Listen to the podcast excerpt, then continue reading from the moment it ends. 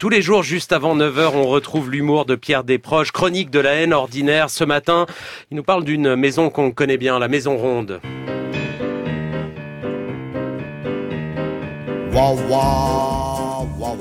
C'était un de ces beaux matins du printemps parisien qui vous fait ressortir les chaussettes à manches courtes.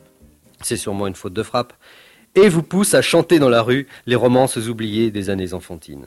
Ce jeune comédien plein d'avenir se sentait au mieux de sa forme. Il avait rendez-vous ce jour-là à la maison de Radio France, dans un studio de France Culture, pour enregistrer une pièce de Tchékov en compagnie de trois comédiennes plus belles que le deuxième allegro du quatrième concerto pour piano et orchestre de Beethoven.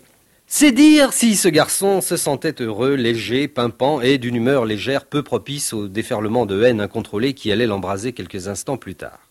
Le second protagoniste du drame était chauffeur de taxi à la célèbre compagnie parisienne G numéro 7. C'était un étranger de style évasif, turco, maghrébo, yugo, pas d'ici. Frisouillé café au lait, quasi quadragénaire et moustachu. Certains chauffeurs de taxi considèrent leur véhicule comme une poubelle à roulettes dont les clients sont les ordures obligées. Ce en quoi ils n'ont pas toujours tort. En tant que gros consommateur de taximètre, il m'est arrivé de m'asseoir euh, après des passagers si peu soignés que leur odeur eût déshonoré une décharge publique. Le chauffeur dont je vous parle, en revanche, avait foi en l'homme et en sa bonne tenue. L'intérieur immaculé de sa voiture embaumait incongrument la forêt landaise et le rince-évier au citron vert.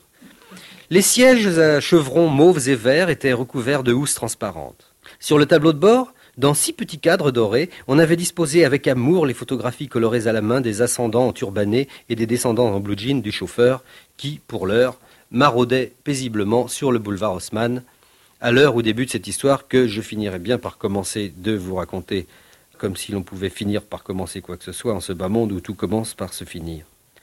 Donc ce jeune comédien, elle, le taxi, mon rêve, sus décrit, s'y engouffre et dit, sur le ton bucolique qui convenait à son humeur printanière, Bonjour, monsieur. Bonjour, monsieur, répond le chauffeur, aussi jovial, mais plus sarrasin. Voulez-vous me conduire à la maison de la radio, s'il vous plaît? dit le jeune homme. Alors, seuls 17 Français, je vous signale ça, seuls 17 Français sur 1000 savent que l'endroit s'appelle en réalité Maison de Radio France. Ils travaillent tous les 17 euh, à la maison de la radio, de Radio France, pardon. Voulez-vous me conduire à la maison de la radio? Qui qui qui dit? demande le chauffeur. Je dis, voulez-vous me conduire à la maison de la radio? Qui qui dit? La maison de la radio, s'il vous plaît. Qui qui dit? Je voudrais aller à la maison de la radio. Qui qui dit? De seconde en seconde, l'atmosphère guillerette du début s'assombrissait des pires angoisses orageuses. Qui qui tu te calmes, il fait beau, tout va bien. Tu te calmes, il fait beau, tout va bien. Tu te calmes, il fait beau, tout va bien, se répétait le jeune homme.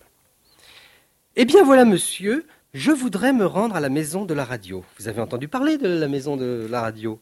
Qui dit la maison de la radio, ce, grand bâtiment rond au bord de la Seine, avec euh, du joli gazon devant, il y, a des studios de radio, il y a France Inter, France Musique, tout ça, c'est la, la, maison de la radio. Bon, allez, on se calme. L'adresse, c'est, écoutez, c'est dans le 16e, c'est 116 Quai Kennedy, Quai Kennedy.